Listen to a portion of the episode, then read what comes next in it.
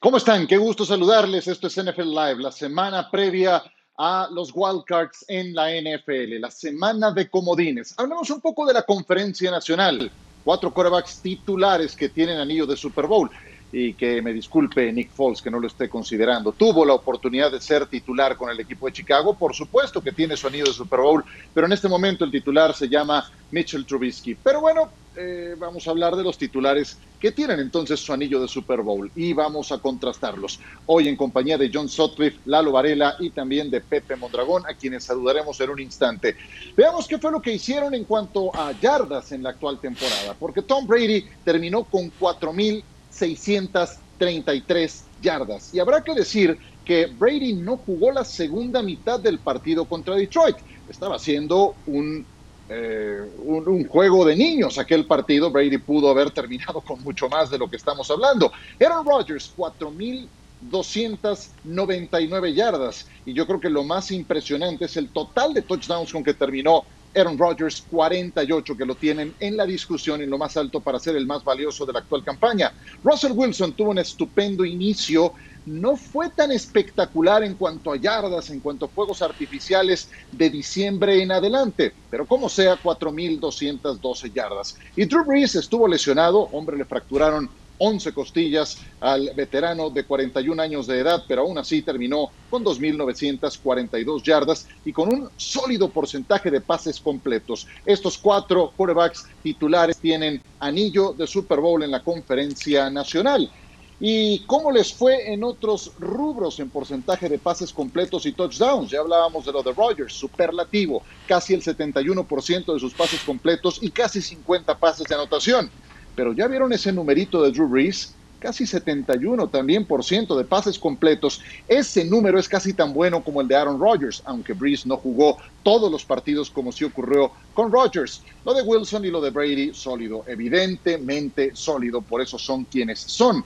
Y hablando de estos jugadores y continuando con el contraste, nos lleva esto a su rating, a su medición de eficiencia. Rodgers en el conteo del 0 al 100, en el total quarterback rating que hace la métrica de ESPN, 84 puntos. Drew Brees, el segundo mejor, 74. El tercero es Russell Wilson con 73 y el cuarto en esa lista es Tom Brady con 72. Eh, siendo justos, en ese total quarterback rating del 2 al 4 hay eh, décimas de punto de diferencia nada más. Y esto me lleva a preguntarle a mis compañeros, que ya ustedes ven en pantalla, ¿quién es el coreback que llega en mejor nivel de estos cuatro que estamos hablando? John, Lalo, Pepe, gusto en saludarlos. Venga, John. Bueno, yo creo que el que será el MVP, Aaron Rodgers, creo que con los cinco picks que tuvo durante la temporada regular te habla lo eficiente que ha sido, la confianza que trae, ha desarrollado no solamente a Devante Adams y un Lazard, sino tiene ataque terrestre, tres corredores diferentes. Yo creo que ahorita el que mejor pasa eh, llegando a los playoffs por mucho es eh, number 12, pero number 12 que se viste de verde y amarillo. Muy bien, muy bien. Eh, ¿Por qué será que no me extraña que John haya tomado a Aaron Rodgers? ¿Quién llega en mejor nivel de estos cuatro, Lalo? Ay, John, siempre basado en qué? En opinión. No, esto no debe de ser opinión. el mejor coreback en los últimos cuatro partidos, el mejor coreback. Esto está basado, esto no es mi opinión. El mejor coreback en diciembre, por récord, mejores yardas, más yardas, más pases de touchdown, mejor rating y más yardas por pase lanzado, se llama Thomas Patrick Edward Brady. Eso es en números. No es en lo que en la opinión de una persona. Son los números.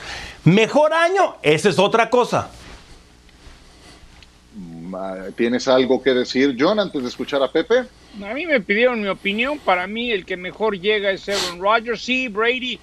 Brady jugó contra Detroit. Ese ya no sabe qué decir, John. Los rivales. No, no, no, no. no. me, me da risa, Lalo, que me pide. No, John, por favor. opinión y me llenas con números así y me saturas de números diciendo que es Brady. Está bien. Por eso. Que pienses que es ¿Quién llega mejor? para mí, ¿Quién llega mejor? Brady. Es Aaron Rodgers. ¿Mejor año? Rogers. mejor, mejor últimos cinco partidos. Brady. tú te vas a tus números perfecto. Qué bueno que no estamos de acuerdo. Felicidades, tú te quedas con number 12 en Tampa. Yo me quedo con el de verde y amarillo. Tan tan. Qué eh, eh, bueno, a ver, pon orden, querido Pepe, adelante. Yo voy a coincidir con John, sí, tiene razón Lalo, pero hay que tomar en cuenta contra qué defensivas jugó Tom Brady para finalizar el año. No solamente eso, Exactamente, pero estaban tratando de expander el juego aéreo, por eso vimos tantos pases de su parte. Lo que ha hecho Aaron Rodgers, 48 pases de touchdown. ¿Cuántos corebacks en la historia de esta liga han llegado a la marca de 50 touchdowns? Pocos, solamente 5 intercepciones. Y como lo dijo John, el reflejo de lo que es Aaron Rodgers esta temporada se ve en los empacadores de Green Bay una marca de 13 ganados, 3 perdidos, el número uno en la siembra de la nacional y también un receptor como Devante Adams que está en la conversación para ser el mejor jugador ofensivo del año porque tiene 18 recepciones de touchdown. Todo eso se le debe a Aaron Rodgers que se tomó en serio el reto con Jordan Love y ha jugado fuera de este mundo esta temporada. Muy bien, pues ahí hay otro argumento en favor de Aaron Rodgers. ¿Algo que quieras agregarle, algo de todo esto que se ha planteado? Pasamos a lo siguiente. No es como inicias, es como cierras.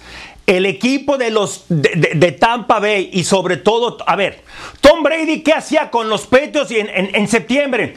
Eran experimentos, eran prácticas, etcétera. ¿Qué es lo que está haciendo últimamente? La pregunta fue muy clara. ¿Quién llega mejor? Brady. ¿Quién tiene mejor año? Rogers. No, no, para mí no. Pero creo que fuera de las estadísticas no puedes dar un argumento sólido de por qué Brady está llegando en no. mejor momento que Rogers. No. Estadísticamente sí, pero si vemos con los ojos lo que estamos viendo, yo sí me quedo con Rogers. Creo que está, bien, está bien. Y tiene más capacidad. espérame, si, si te vas a los números, pues sí dices, esa segunda mitad contra los Falcons, increíble, 320 yardas o algo así, eran los Falcons la primera mitad. era Chicago, era Chicago el último partido y apenas les pudo ganar. Chicago tiene muy buena defensiva. Espérame, no, espérame, Si este equipo de Chicago reaccionó es por la ofensiva, no por la defensiva. La defensiva de Chicago es nombres. Pero la defensiva ganó los partidos al principio del año. Otra cosa que tiene hoy que ya no tiene Brady, es ser vertical, pase de 20, 30 yardas. El arco iris, para eso hasta te toma Robinson. En jugadas explosivas, en jugadas explosivas, en jugadas explosivas, en, en la segunda mitad del año es Allen y Brady. No está Rogers. y tienes razón. No es que Brady no pueda lanzar profundo, sí lo puede hacer. El problema es que cuando lo puedes presionar, cuando lo incomodas, que no tiene esa movilidad que tienen otros corebacks, ahí es cuando no puede lanzar. No, esperen, esperen, esperen, esperen, Nada me daría más gusto. Es muy fácil atacar. Es muy fácil atacar. Ah, mira, no hay, no hay duda. El Atlético, el, el, más atlético, no hay duda, es Rogers. Pero a cualquier coreback que le presionas y le pegan, le rompen el, le, rompen el ritmo. Claro. Pero te voy a dar un ejemplo, Lalo, que antes no veíamos. En ese partido contra los Rams en Tampa Bay, en esa última serie que tuvo el balón los Rams, decidieron patear un gol de campo porque Sean McVay no pensaba, no creía que Tom Brady podía mover su ofensiva a 80 yardas y ganarle el partido. ¿Y qué crees? Tuvo razón y eso creo que es lo que le falta esta temporada a Tom Brady que tenía en otras temporadas, que en ese último minuto, eh, en ese último minuto yo no estoy seguro de que te pueda ganar el partido. Dios mío, no, no, no pudiste haber dicho eso. No escuchaste. En el último vez, el coreback más efectivo en, en jugadas explosivas. Es, que el decir. No, no, no, espérame. No, no, no. Esto no es de opinión. El pase profundo. Tú estás diciendo que Tom Brady. No, no, claro que No, no, es que estás diciendo que Tom Brady no tiene pase profundo. ¿Has visto los últimos partidos? Dios mío, ¿qué estás diciendo? ¿Que no tiene pase profundo? Dios mío. No, no, no. Este gas. A ver, vamos. Yo nomás Vamos Esto no es la Liga MX, ¿eh? No más rápido, aguanta, rápido. Aguanta tantito. A ver, nada más permíteme por eso si vas a tener vas a tener aguanta tantito, John. Vamos a, vamos a cerrar esta parte porque tenemos otra que, que abona todo esto, pero quiero escuchar los 20 segundos a cada uno con una conclusión ya habiéndose escuchado con sus argumentos. Entrale, John, 20 segundos. A ver, Lalo hablaba de Chicago. Lalo, los últimos dos partidos de los Packers, el Sunday Night contra Titanes, con ese frío en Lambeau Field dio una cátedra cátedra. Sí, sí, sí. Sí. Es, como cierras. ¿Y cómo cerró el domingo pasado teniendo que ganar en Chicago, en Lambeau Field? Chicago peleando para los playoffs y ellos para ser el sembrado número uno. Entonces, hasta en eso Aaron Rodgers ha cerrado mejor. Los últimos dos partidos contra Titanes y Chicago, insisto, el de Lambeau Field. Nomás digo que para mí no hay ni comparación. 20 segundos, Lalo. El mejor coreback cerrando fue Brady. Mejor año es Aaron Rodgers. Punto. Pepe. Pero no es opinión, es estadística. ¿eh?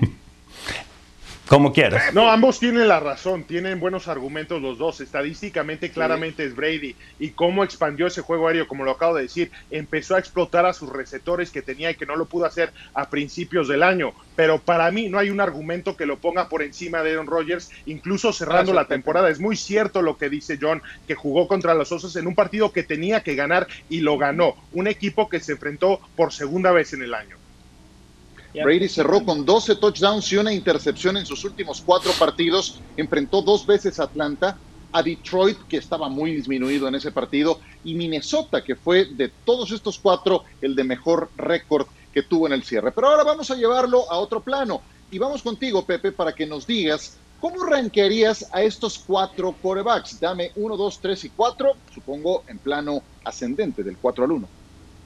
Claro, bueno, Número 4 me voy a ir con Drew Brees, no porque haya jugado mal, cuando jugó fue muy efectivo. El rating, el pase rating, no el coreback rating, es sexto en la liga, que te dice que fue muy efectivo, por eso lo pongo 4 porque no jugó cuatro juegos y creo que eso cuenta. Russell Wilson es el número 3, creo que estábamos listos para entregarle el premio de MVP en algún punto esta temporada. Comenzó la temporada en los primeros 8 juegos con 28 pases de touchdown, pero en los últimos 8 nada más 12 pases de touchdown. Creo que esa caída en producción tiene que ver mucho con que empezó a jugar mucho mejor su defensiva y también trataron de establecer un poco más el juego terrestre. No todo es su culpa. Número dos es Tom Brady. Lo que está haciendo con 43 años es espectacular. Tiene 40 pases de touchdown, 12 intercepciones y como dijo Lalo, creo que pocos, si es que ninguno cerró mejor el año que Tom Brady. El número uno es Aaron Rodgers, por todo lo que acabamos de decir. Es un coreback que tiene más capacidad de reacción que cualquier otro porque tiene más talento que cualquier otro y que demostró en ese juego contra Chicago que está listo para jugar en la postemporada y que la presión no, lo, no le afecta.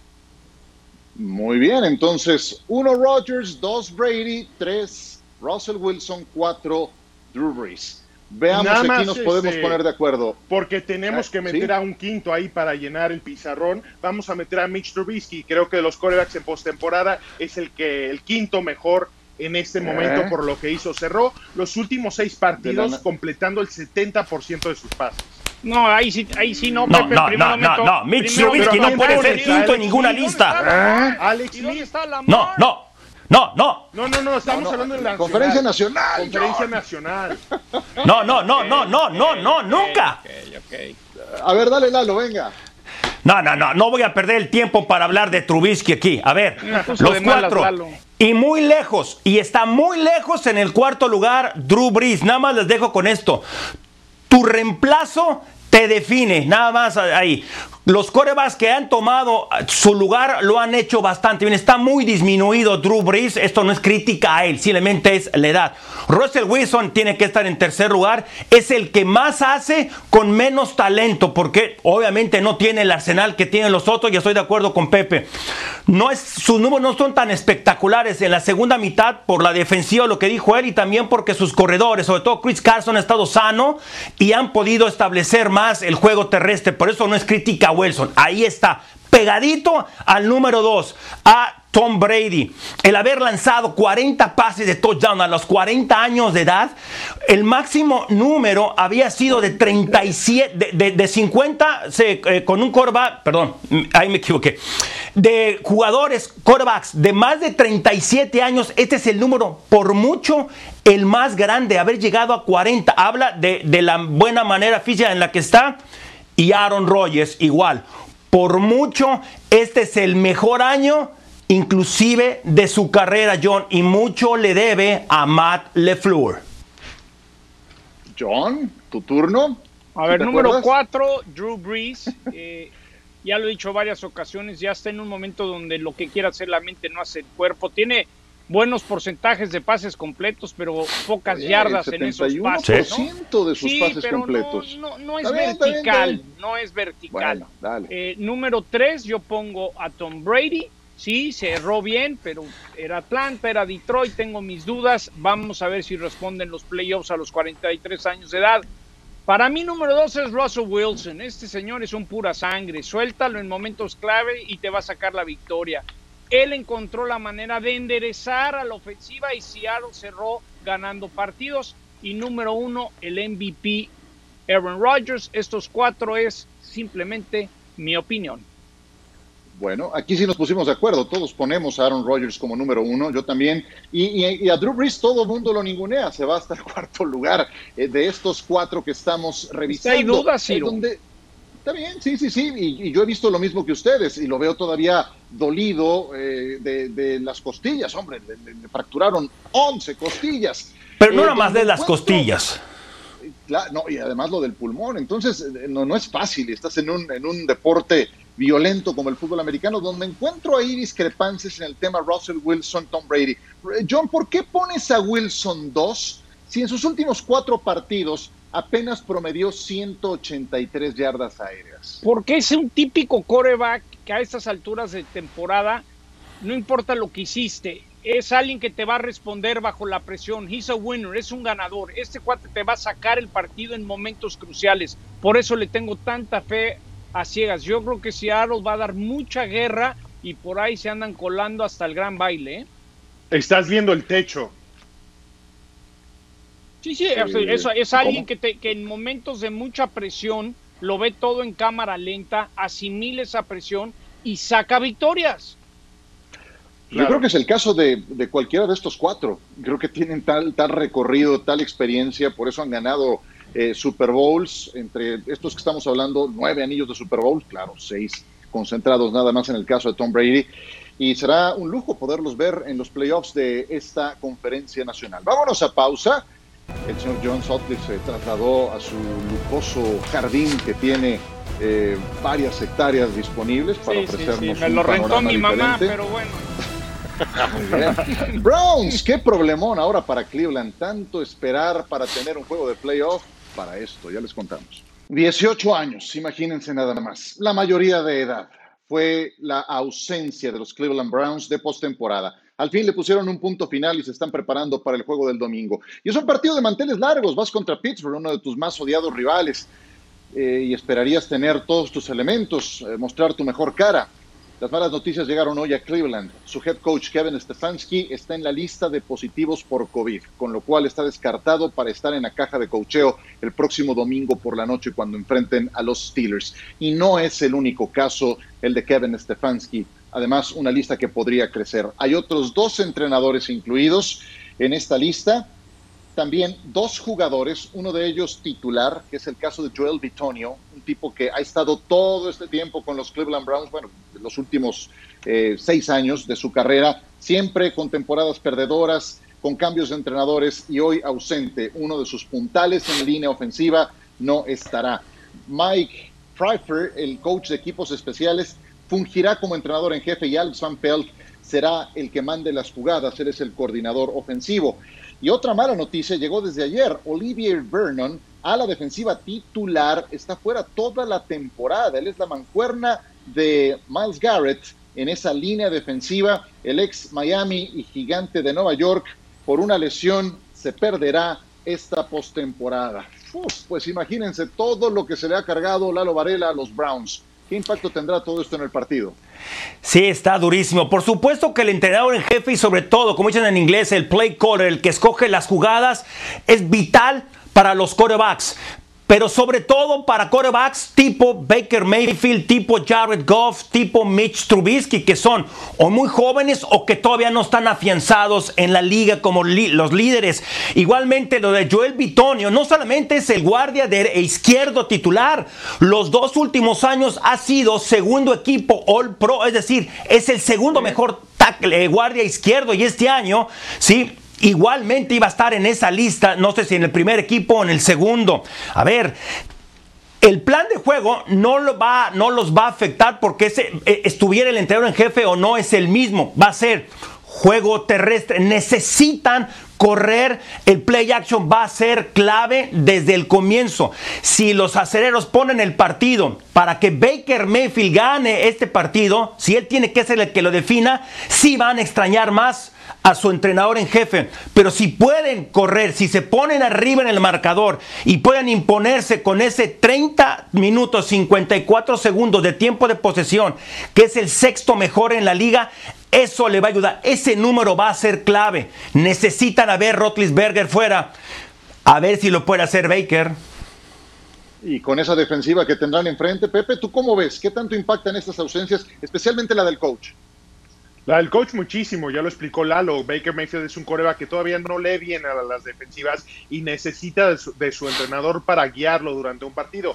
Pero la que más les va a afectar es la de Joel Bitonio, un guardia izquierdo que enfrente va a tener o iba a tener a Cameron Hayward. Cameron Hayward es un All Pro en esta liga que puede reventar absolutamente todo. Te puede arruinar lo que es el juego terrestre, lo que es el play action, el juego aéreo, puede impactar el juego de tal forma. Y ya sé que todos están pensando en casa, bueno, le pones doble equipo con el centro, pero cuando tienes tackles defensivos como Tyson Alualu, como Stefan Tuet, no puedes darle ese tipo de ayuda. Creo que ese duelo puede definir el juego. Sé que es un duelo de trincheras, pero estamos hablando de un jugador que es un monstruo en Camp Hayward y no tener a Joel Vittorio puede ser letal para Cleveland y además, eh, John, es algo que afecta directamente una de las propuestas elementales que tienen los Browns para poder sacar adelante este partido. Juego terrestre, lo que explicaba Lalo, y no tienes a tu principal liniero ofensivo. ¿Tú qué opinas? No, no, obviamente que es un golpe muy duro. Ya de entrada, y lo estoy viendo hasta con la línea de las apuestas, Pittsburgh era favorito por cuatro y medio, ya se movió a seis.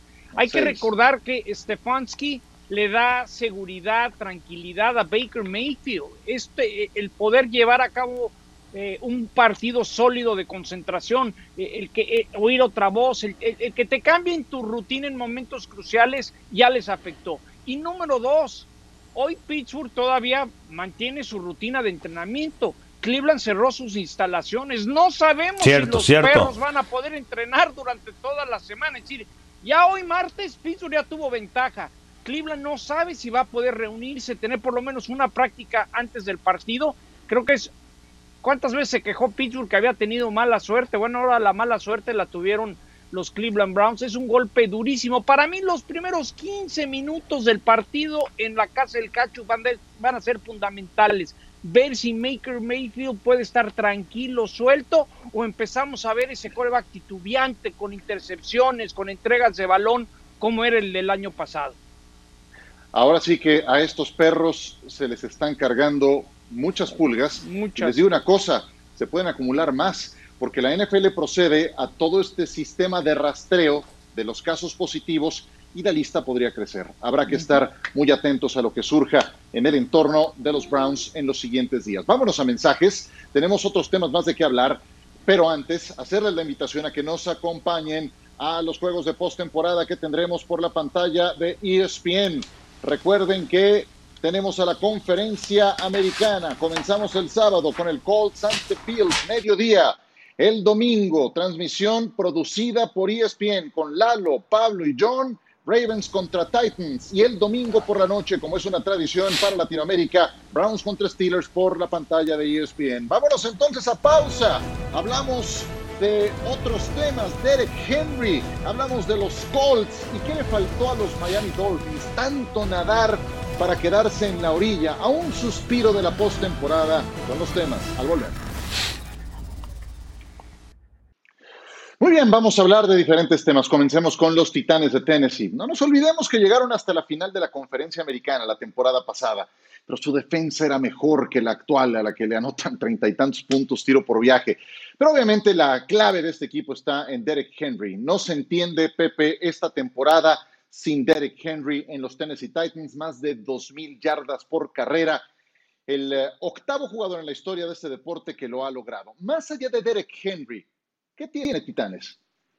Bueno, tienen un coreback con mucha experiencia que toma buenas decisiones, pero Ryan Tannehill no solamente es un game manager como los conocemos a este tipo de corebacks, es un coreback muy capaz que ha explotado la ofensiva con los receptores que le consiguieron, un tipo como AJ Brown. Pero Derrick Henry es lo que hace que todo eso funcione, porque sin Derrick Henry no puedes hacer ese tipo de cosas. Es producto de lo que hace Derrick Henry, es un monstruo. Tiene más del 30% de las yardas de los Titanes de Tennessee.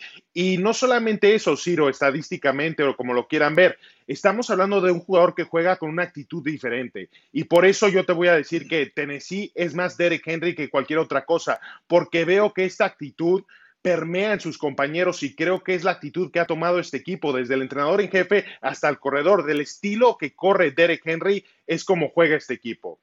Dame, dame tu opinión de esta interpretación que leí que me pareció muy interesante. Tannehill, el abridor, Derek Henry, el cerrador.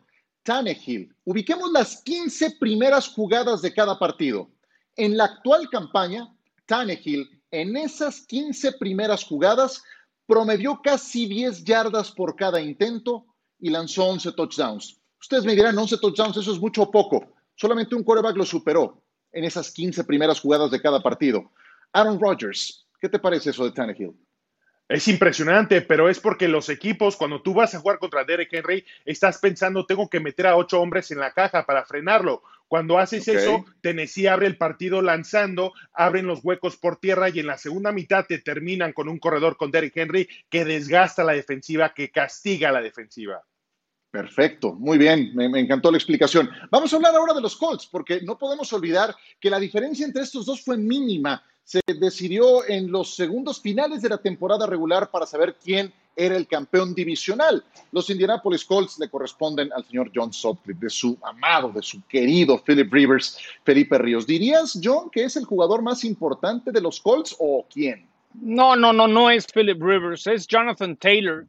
Ese juego que hicimos de Colts Steelers, que en la segunda mitad se cayó a cachos Indianapolis, ¿dónde estaba Jonathan Taylor?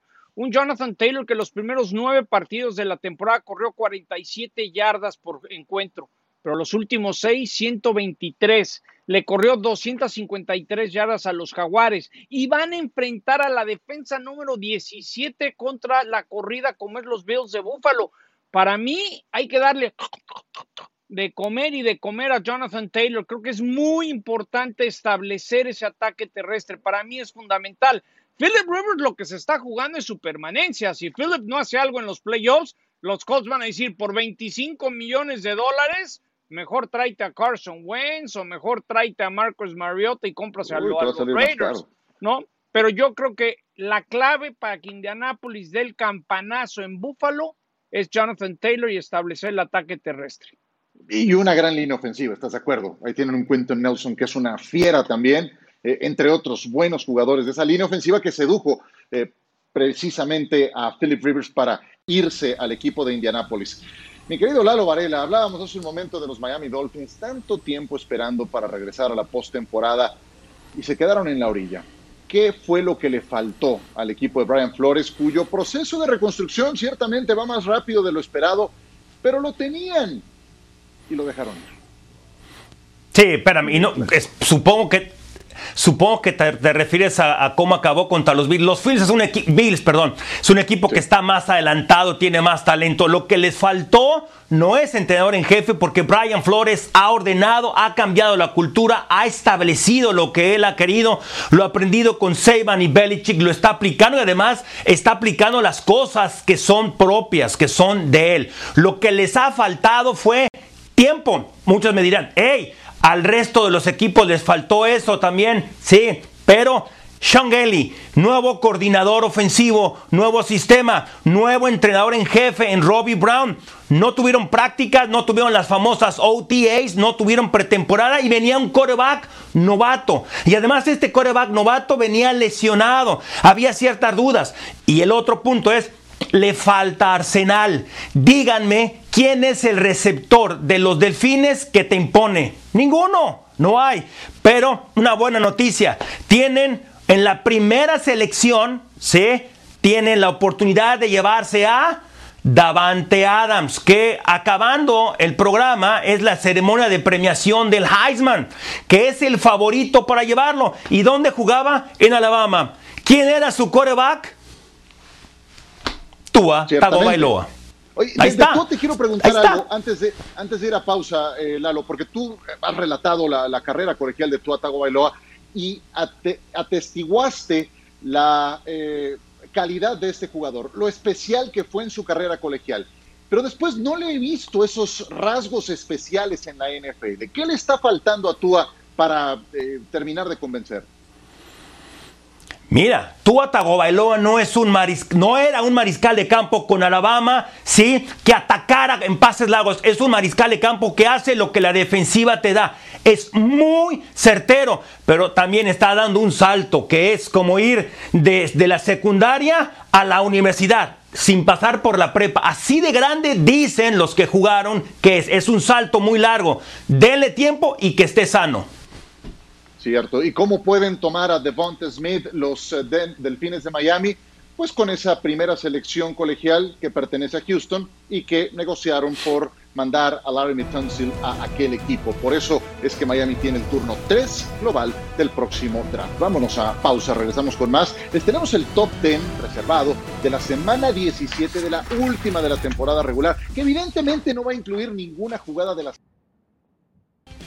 Top 10 de la semana 17 de la última de la temporada regular. Esta fue auténticamente una jugada de flag football.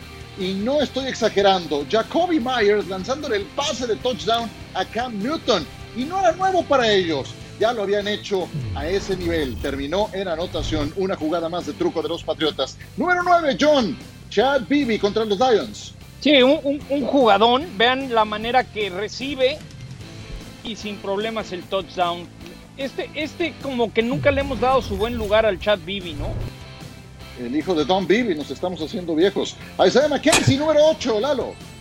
Oh, sensacional, ¿no? En cuarta oportunidad con Isaiah McKenzie quedándose con un despeje en su propia yarda 15 y después la manera de esquivar a defensivos para escaparse y meterse a la zona prometida enorme su traje de torero y nudo y al pateador que era el último recurso. Número 7, Pepe, adelante con J.K. Dobbins.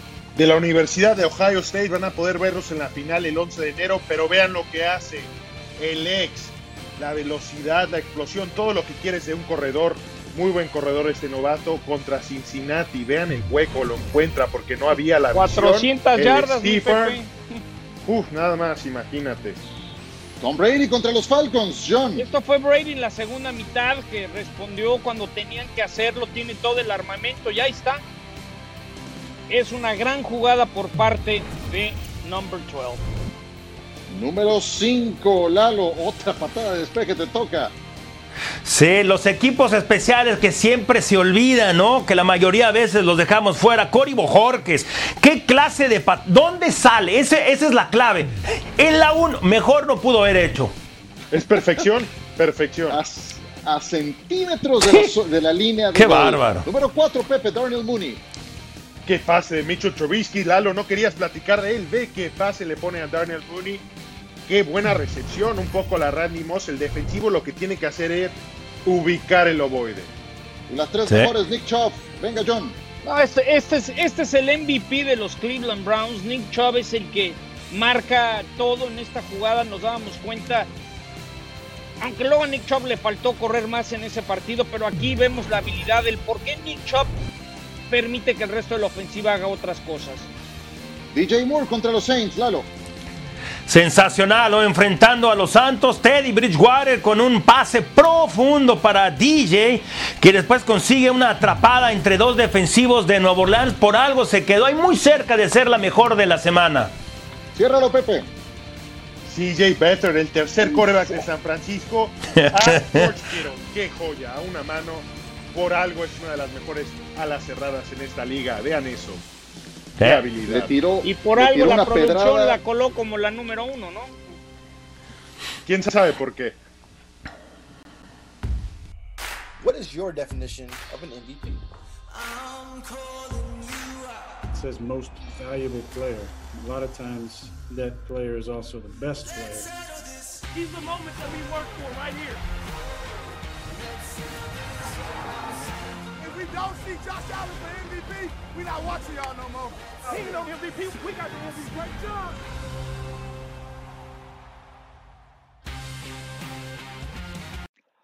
Esa número uno, CJ Beathard le tiró una pedrada a George Hill y la convirtió en una joya.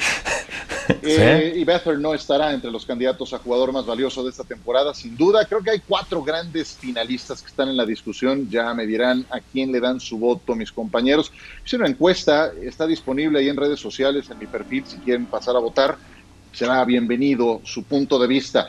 Vamos pues con Aaron Rodgers, por supuesto, que es uno de los grandes candidatos a jugador más valioso de esta temporada, líder en pases de anotación con 48, 4.229 yardas y el 70% de sus pases completos. Patrick Mahomes, a sus 25 años de edad, regresa a la discusión. Ya tiene una mención en la temporada 2018 y un MVP de Super Bowl. Esta campaña la cierra con 38 pases de touchdown. Josh Allen regresa por segunda campaña consecutiva a los Bills a la postemporada, campeones de nuevo de su división.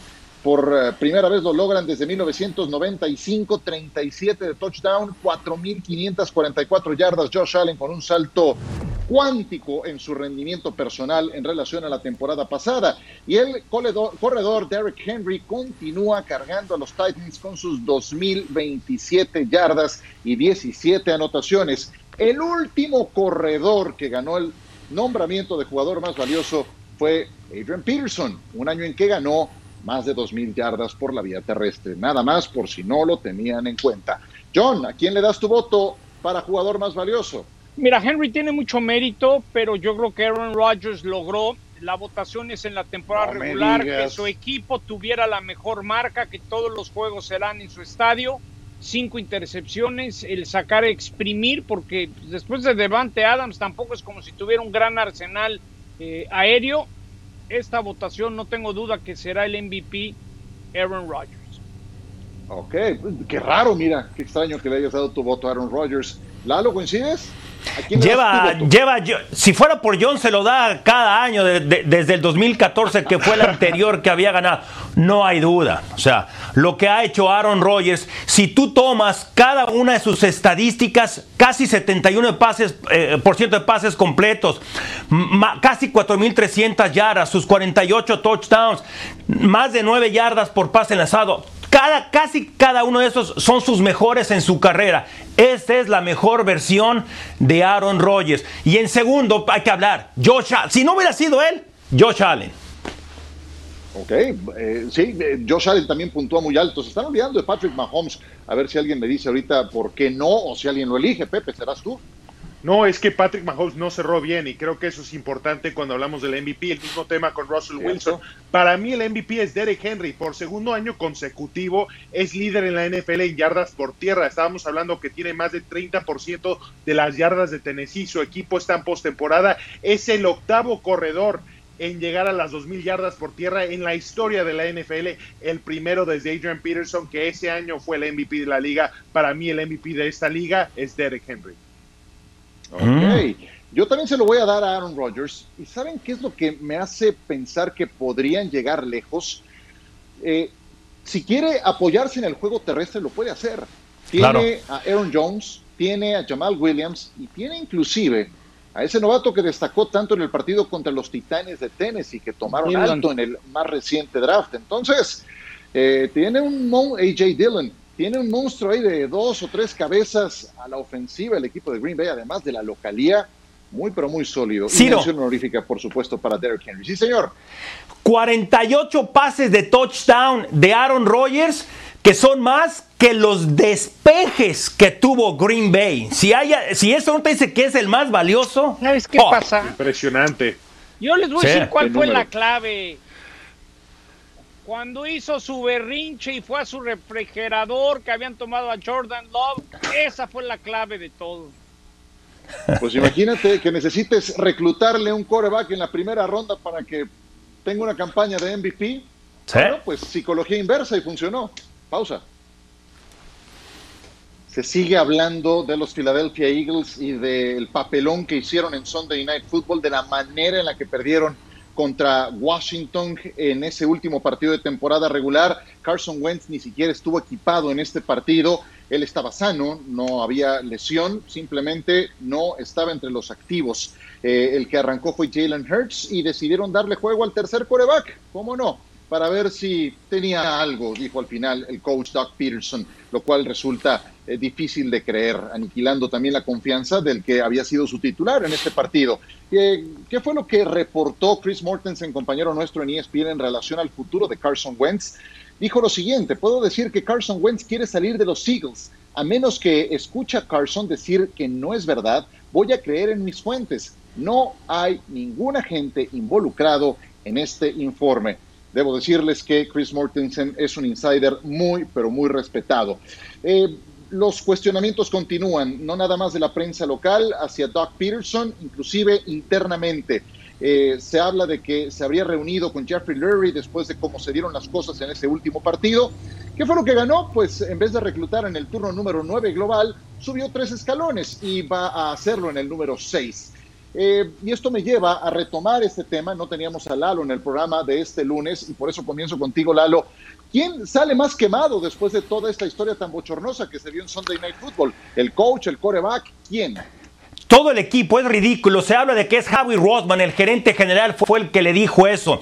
Es un equipo que no ha sabido manejar el éxito obtenido por el Super Bowl. Desde entonces, 22 ganados, 25 perdidos, un empate y en una división tan mala no supo mantener, uno, la relación con Wentz, que como dice Mortensen, se quiere ir. Después, si quieres ganar una relación con Jalen Hurts, el novato, y estás perdiendo por tres puntos, ¿por qué lo sacas? ¿Por qué en esa misma jugada, en cuarto down, en zona de gol, ¿Por qué no pateas para empatar el partido? Hay muchos por qué. ¿Por qué Carson Wentz no estaba uniformado?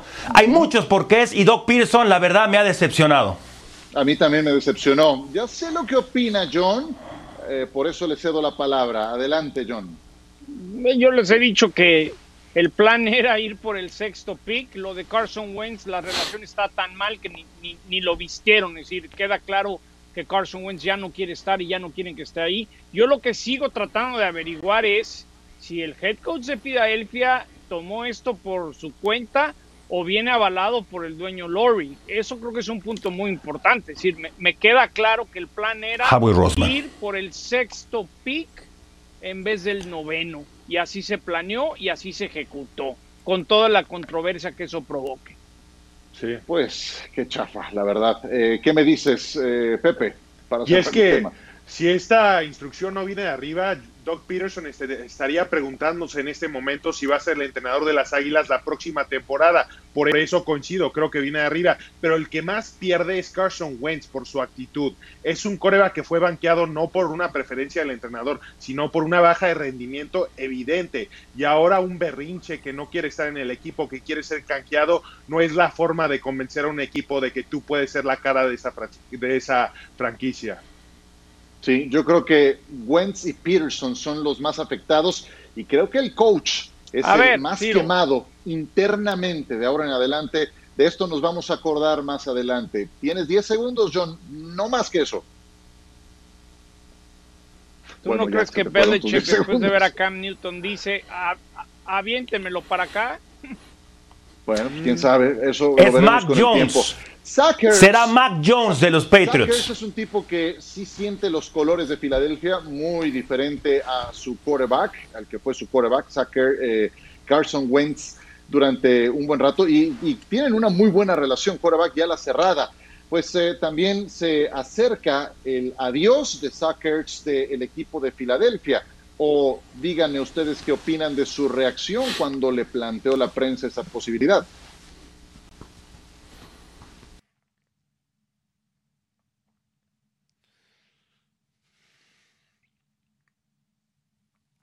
I think I think this city is the best city to play for. And I couldn't have asked for a better experience. And um,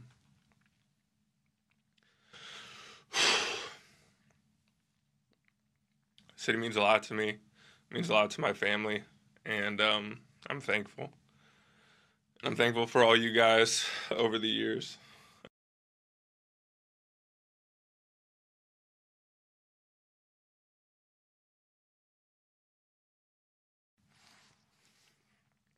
De Sackers, llorando, como decimos en México, a moco tendido. Nunca haremos eso mientras sea el entrenador en jefe de los Giants, dijo Joe Judge en relación a cómo se comportó Filadelfia en el cuarto periodo. Puedo mirar a mis jugadores a los ojos y asegurarles que siempre voy a hacer todo lo que pueda para ponerlos en una ventaja competitiva y en una buena posición para ganar. Ron Rivera dijo, yo disculparme de ganar por ningún motivo. Sigue dando el tema. Ya nos vamos, John. Al pendiente de lo que dijo Coach Rivera, que podría rotar corebacks, será Hinky porque Alex Smith no puede jugar al 100. Habrá que estar al pendiente. Se le veía muy disminuido en el Sunday Night Football. Gracias, John. Gracias, Lalo. Gracias, Pepe. Un gusto como siempre. Mañana los esperamos, misma hora. Y recuerden descargar nuestro podcast, ya disponible en unos instantes más.